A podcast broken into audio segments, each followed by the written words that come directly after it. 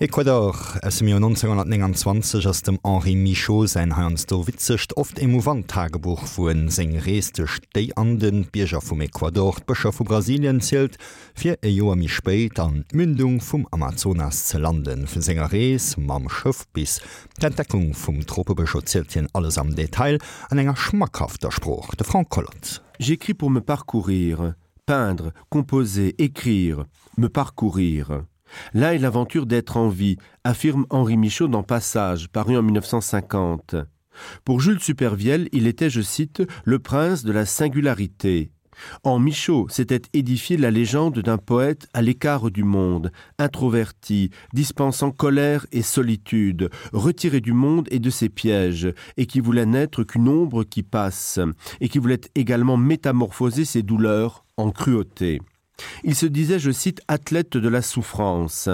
Il aura fait de son écriture puissante une grande cérémonie d'exorcisme, et son écriture poétique veut tenir à distance toutes les puissances environnantes du monde ennemi. Entouré de bien des animaux fantastiques, de peuplades étranges, mais il demeure avec Maurice Blanchot, l'écrivain le plus secret de notre temps il demeure une voix totalement singulière. Actuellement, il est devenu une sorte de statut du commandeur de la poésie contemporaine, intimidant, glaçant souvent par sa violence.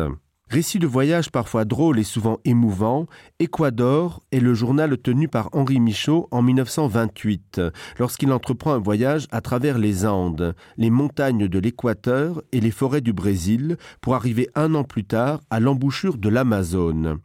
De son voyage en bateau, il avait été un temps matelot avant de se lancer dans l'écriture, jusqu'à cette découverte des forêts tropicales, il raconte les moindres détails dans une langue savoureuse. Homme de lettres belge, il dut sa découverte et sa reconnaissance tardive à André Gide. Un de ses premiers écrits, il n'avait jusque-là publié que quelques plaquettes. Équador révèle son immense talent de poète. Il dévoile en effet ici ces désormais célèbres espaces du dedans, révélateurs à la fois de voyages intérieurs et de ce périple sud-américain. Entre le récit de voyage et le carnet intime, c'est un texte sincère et poétique auquel nous sommes confrontés. Un homme qui ne sait ni voyager, ni tenir un journal, a composé ce journal de voyage. C'est par ces quelques mots que commence Équador. Entre le récit de voyage et le journal intime, Henri Michaud nous livre de manière poétique son excursion en Équateur, de l'embarquement à bord du Boscope au trajet de retour via le fleuve Amazon. Décrivant avec plus ou moins de précision ces expéditions, l'auteur nous dévoile les couleurs des paysages qu'il observe, les animaux qui les traversent, les personnes qu'il y rencontre. Étant cardiaque, il expose également les difficultés qu'il éprouve. Il nous fait part de ses angoisses et de ses agitations, des agitations de son corps, comme dans son poème Je suis né troué.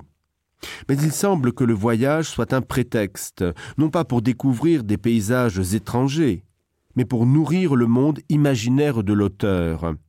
L'œuvre se caractérise en effet par la faculté d'imagination du narrateur, qui arrache certains éléments du réel pour les faire vivre différemment au sein de son propre univers. Se désintéressant du voyage lui-même, Michaud décrit son propre monde, comme lorsqu'il traverse la forêt tropicale, je cite. Ici, il y a pour moi des arbres des tropiques, à l'air un peu naïf, un peu bête, à grandes feuilles, mes arbres, la forêt tropicale est immense et mouvementée, très humaine, haute, tragique, pleine de retour vers la terre. Les parasites veulent bien s'élever. Ils choisissent un arbre, mais après avoir pris quelque hauteur, les voici tous qui bêlent et reserpentent vers la terre. Très habitée, la forêt riche en morts et en vivants. Parce que les terres arrachent l'homme de soi, la prise de drogue lui permet d'explorer toutes les possibilités de lui-même, tout en alimentant son imaginaire, qu'il nomme d'ailleurs ses propriétés.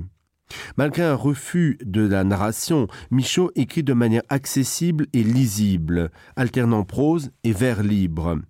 En plus de traduire ses émotions personnelles, l'auteur nous fait rire. En effet, l'œuvre n'est pas écrite sur un ton trop sérieux ou dramatique. Le narrateur parvient à nous surprendre en nous dévoilant certains passages très drôles, comme ceux où il expose les différents dangers qui le guettent sur le trajet du retour, à la fin de l'ouvrage.